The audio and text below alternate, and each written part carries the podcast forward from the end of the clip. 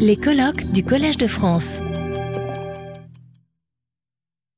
Nous reprenons euh, nos travaux, euh, cette fois-ci avec une session, comme je vous le disais euh, tout à l'heure, consacrée à Paul Valéry et les écrivains.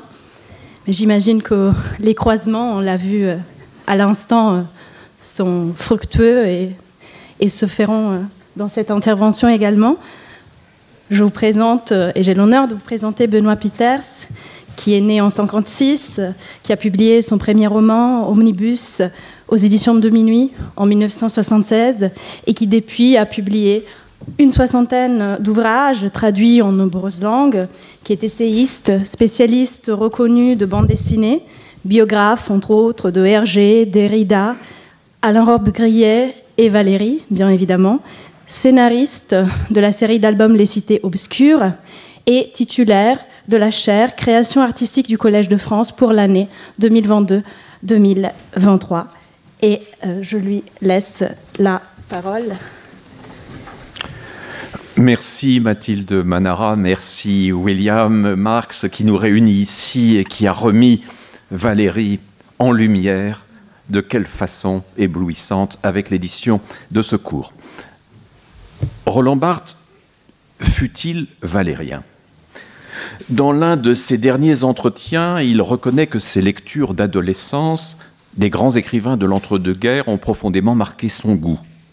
Je ne m'en suis jamais détaché, même si en fait j'en ai peu parlé. J'ai à peine écrit sur Proust et Gide, rien sur Valérie. Euh, les références à Marcel Proust sont toutefois assez nombreuses pour qu'un volume de mélange ait pu être publié en 2020. Pour ce qui est d'André Gide, même si les textes qu'il lui a consacrés sont rares, Barthes a plus d'une fois affiché sa dette. Dans le Roland Barthes par Roland Barthes, il écrit que Gide est sa langue originelle, sa soupe littéraire, et celui qui lui a donné l'envie d'écrire. Les proximités qu'il relève sont nombreuses et tout en sous-entendu.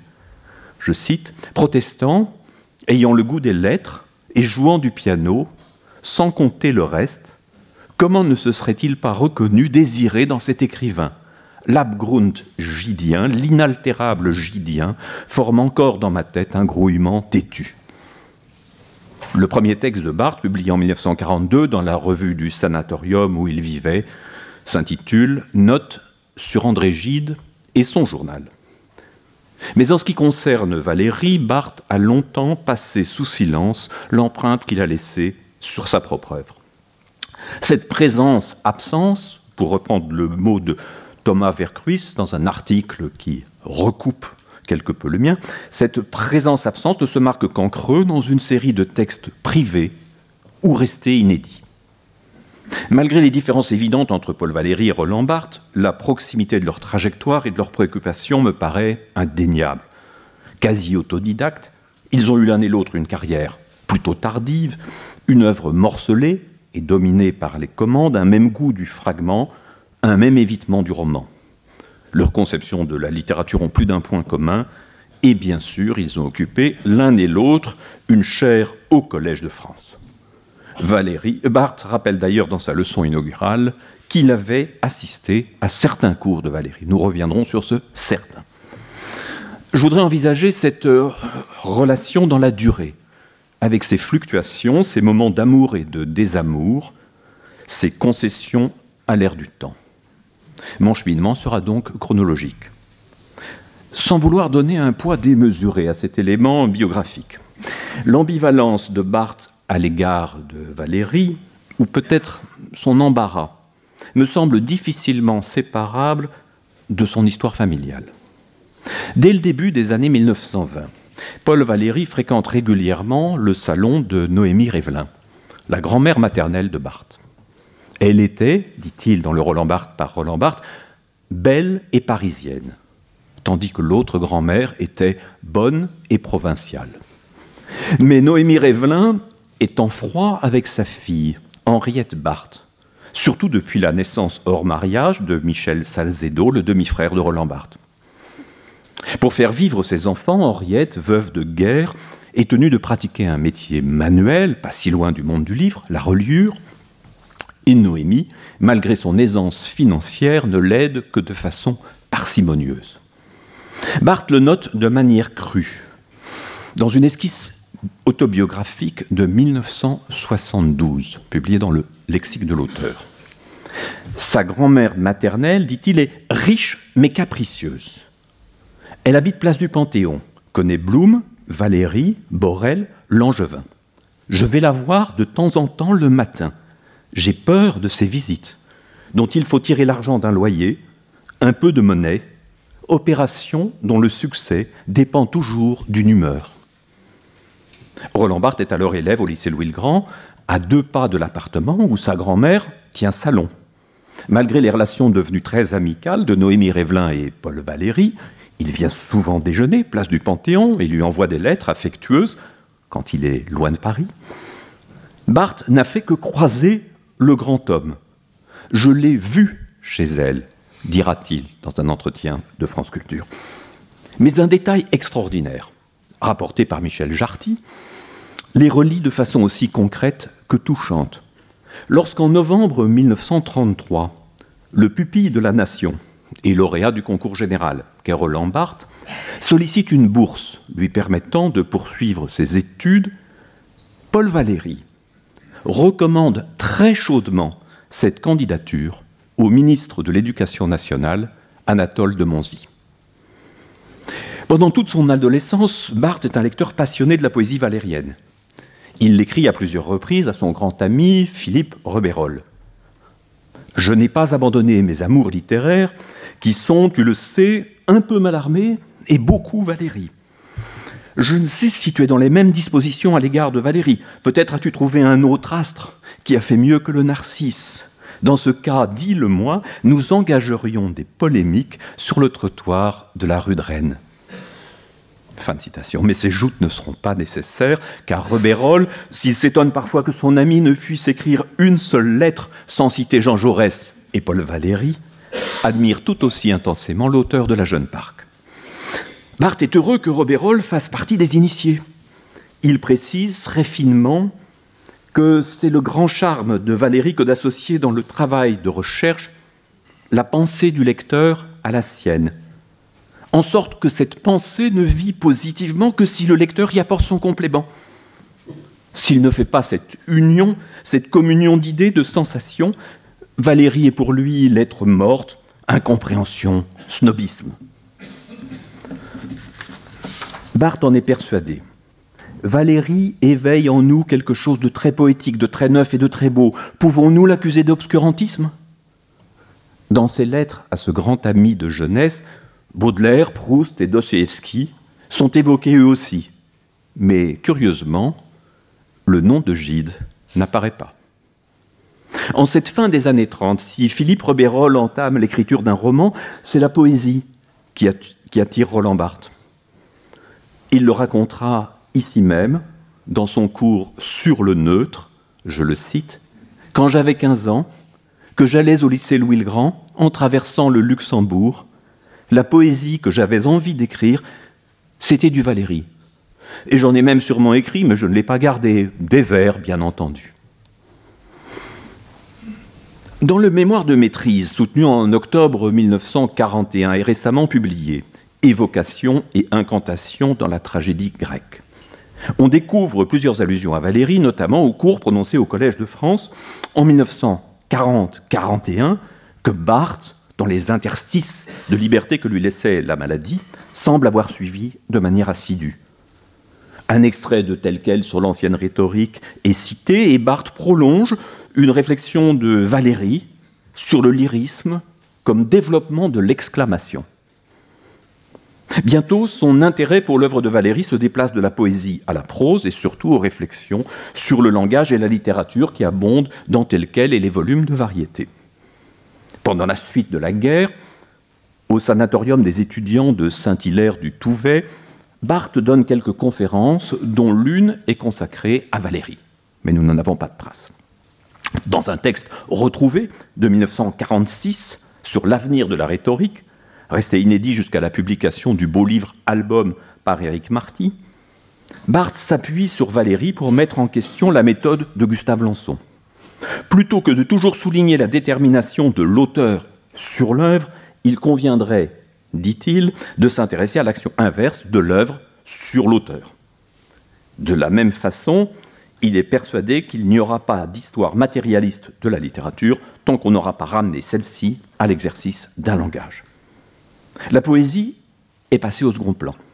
Selon le Barthes de l'immédiate après-guerre, Valéry ne s'est fait poète que parce qu'il s'intéressait à l'origine des idées parlées.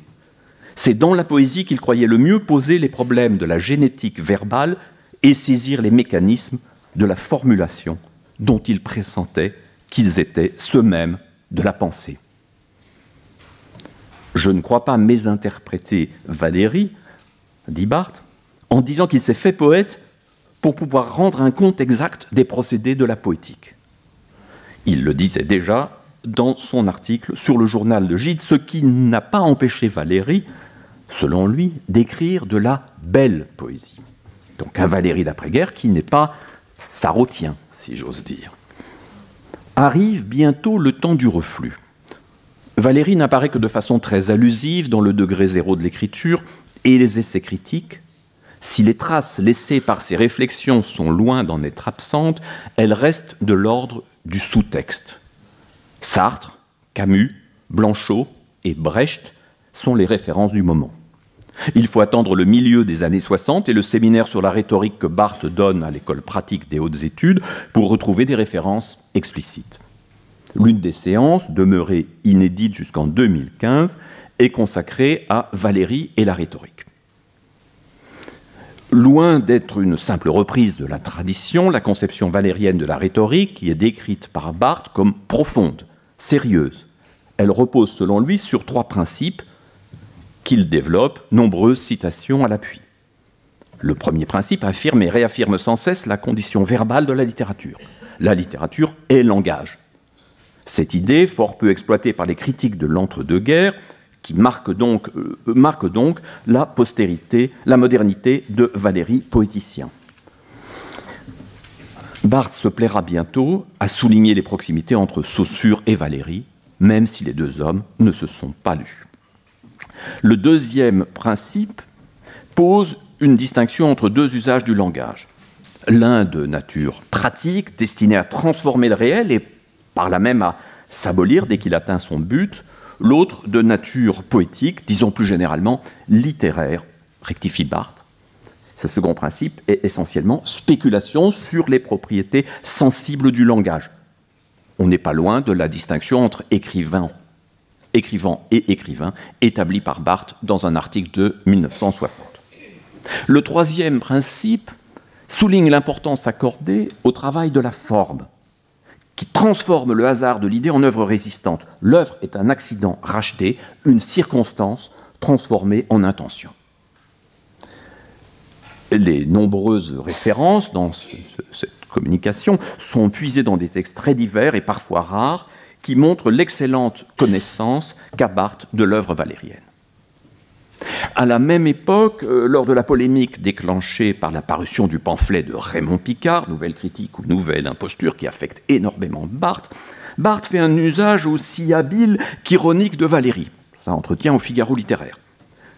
Tenez, voici une citation de Valérie, auteur chéri de Picard, qui l'explique fort bien. Voici la citation de Valérie. La critique, en tant qu'elle ne se réduit pas à opiner selon son humeur et ses goûts, la critique, en tant qu'elle jugerait, consisterait dans une comparaison entre ce que l'auteur a entendu faire et ce qu'il a fait effectivement.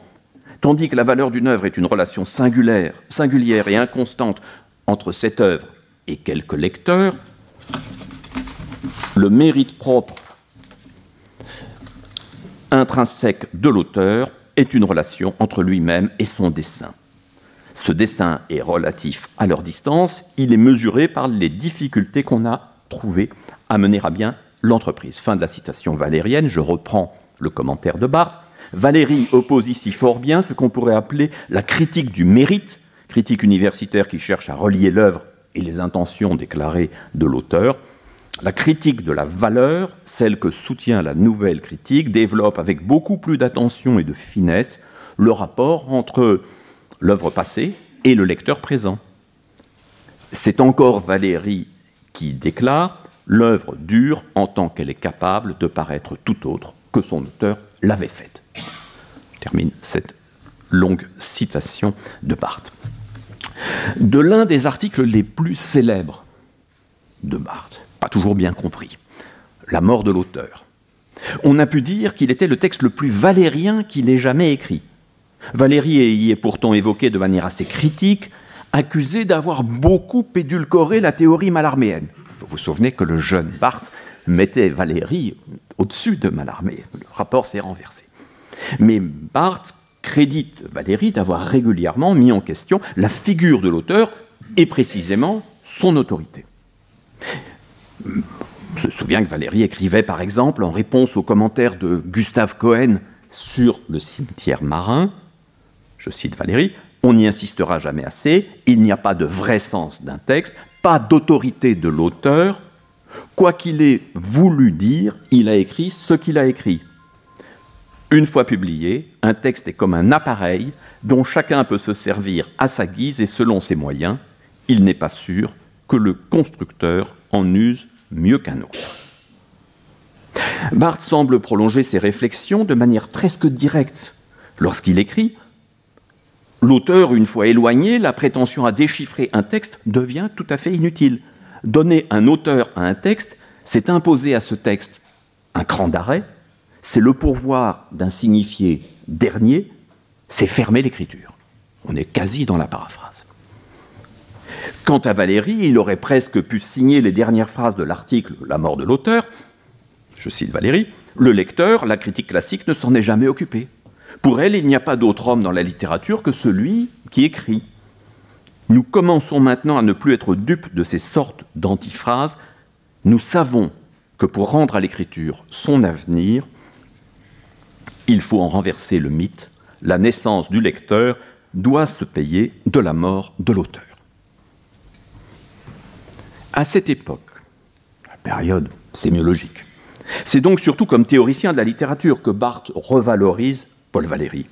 Il écrit d'ailleurs dans un compte-rendu de Figure 3 de Genette, en 1972, La poétique a trois patrons. Aristote, qui donna la première analyse structurale des niveaux et des parties de l'œuvre tragique, Valéry, qui demanda que l'on établit la littérature comme objet de langage, Jacobson, qui appelle poétique tout message qui met l'accent sur son propre signifiant verbal. Voici donc Valéry en bonne compagnie. Bientôt pourtant, l'intérêt pour Valéry, comme écrivain et non plus seulement comme penseur, redevient manifeste. Dans le plaisir du texte, Barthes note ainsi. Valéry disait On ne pense pas des mots, on ne pense que des phrases. Il le disait parce qu'il était écrivain.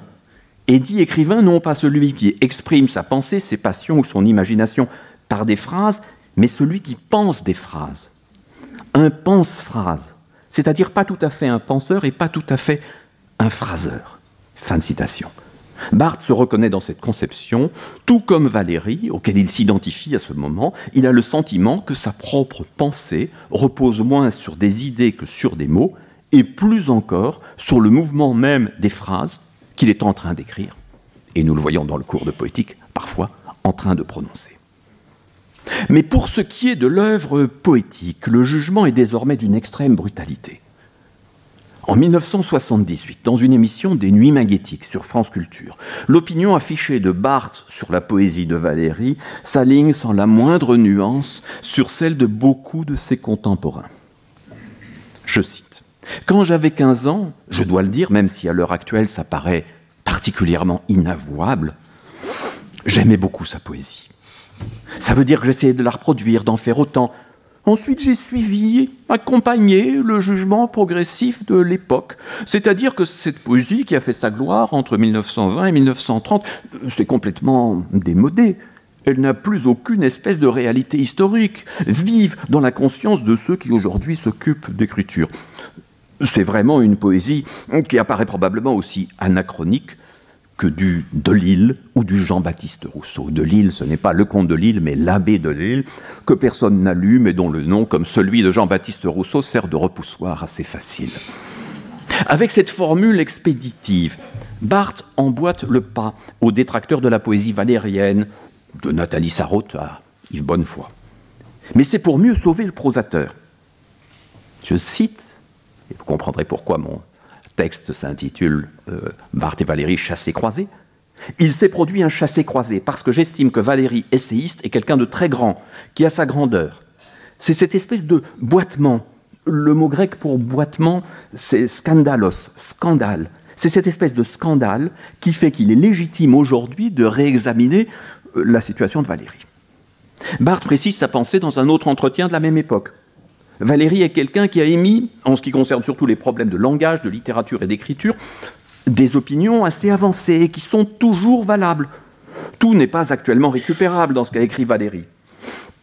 Il est frappé par une sorte de dévalorisation, venue d'on ne sait où, sûrement pas de Barthes il n'est pas pris en charge par la modernité, et c'est dommage, dans la mesure où il a quand même dit euh, des choses importantes, à mon avis, très justes. Fin de citation.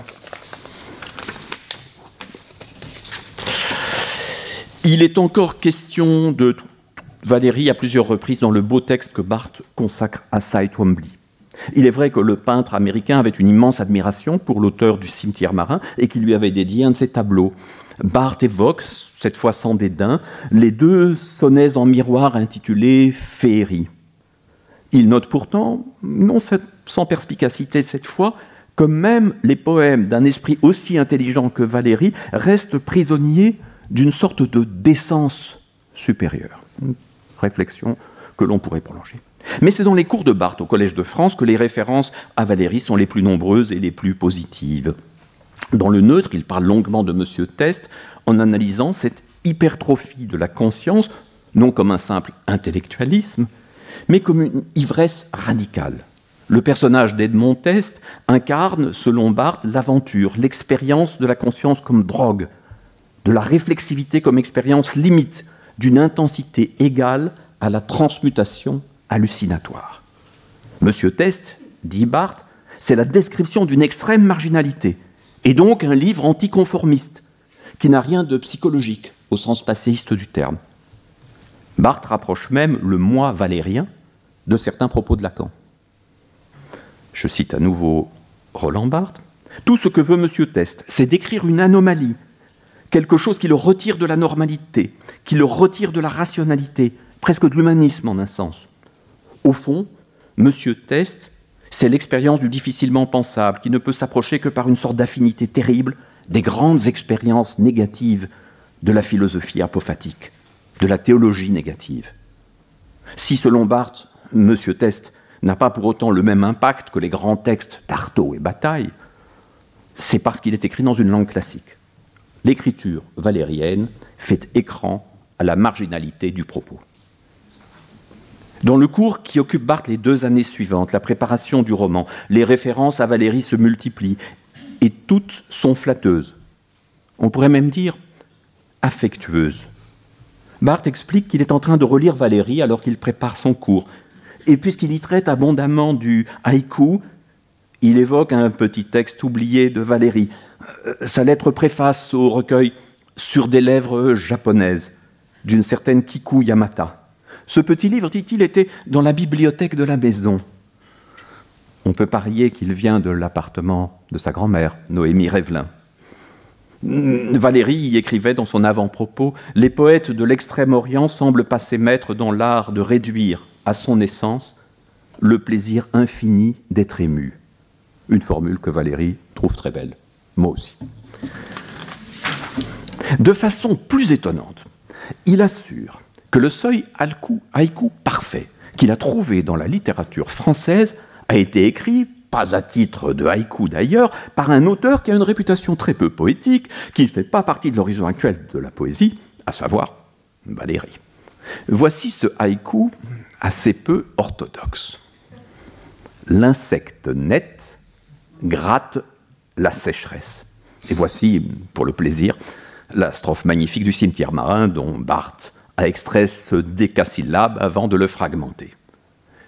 Ici venu, l'avenir est paresse, l'insecte net gratte la sécheresse, tout est brûlé d'effets reçus dans l'air à je ne sais quelle sévère essence, la vie est vaste, étant ivre d'absence, et l'amertume est douce, et l'esprit clair.